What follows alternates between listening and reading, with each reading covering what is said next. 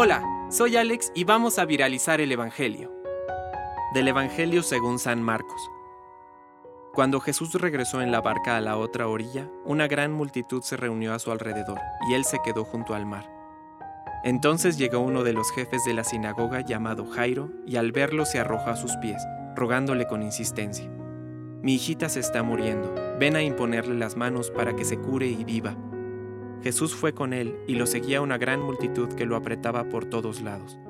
Se encontraba allí una mujer que desde hacía 12 años padecía de hemorragias. Había sufrido mucho en manos de numerosos médicos y gastado todos sus bienes sin resultado. Al contrario, cada vez estaba peor. Como había oído hablar de Jesús, se le acercó por detrás, entre la multitud, y tocó su manto, porque pensaba, con solo tocar su manto quedaré curada. Inmediatamente cesó la hemorragia, y ella sintió en su cuerpo que estaba curada de su mal.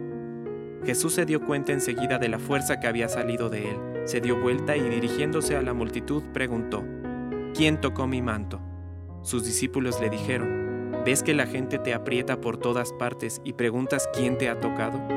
Pero él seguía mirando a su alrededor para ver quién había sido. Entonces la mujer, muy asustada y temblando porque sabía bien lo que había ocurrido, fue a arrojarse a sus pies y le confesó toda la verdad.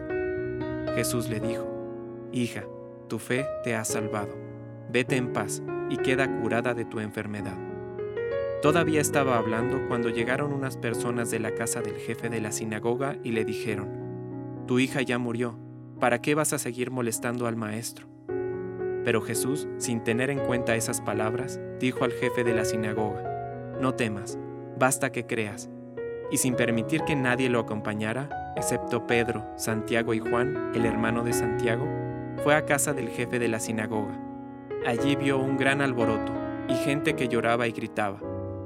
Al entrar les dijo, ¿por qué se alborotan y lloran? La niña no está muerta, sino que duerme. Y se burlaban de él.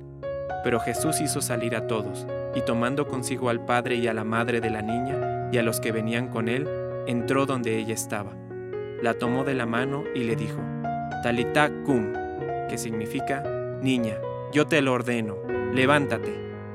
Enseguida la niña, que ya tenía 12 años, se levantó y comenzó a caminar. Ellos, entonces, se llenaron de asombro, y él les mandó insistentemente que nadie se enterara de lo sucedido. Después dijo que le dieran de comer. Palabra de Dios. Compártelo, viralicemos juntos el Evangelio. Permite que el Espíritu Santo encienda tu corazón.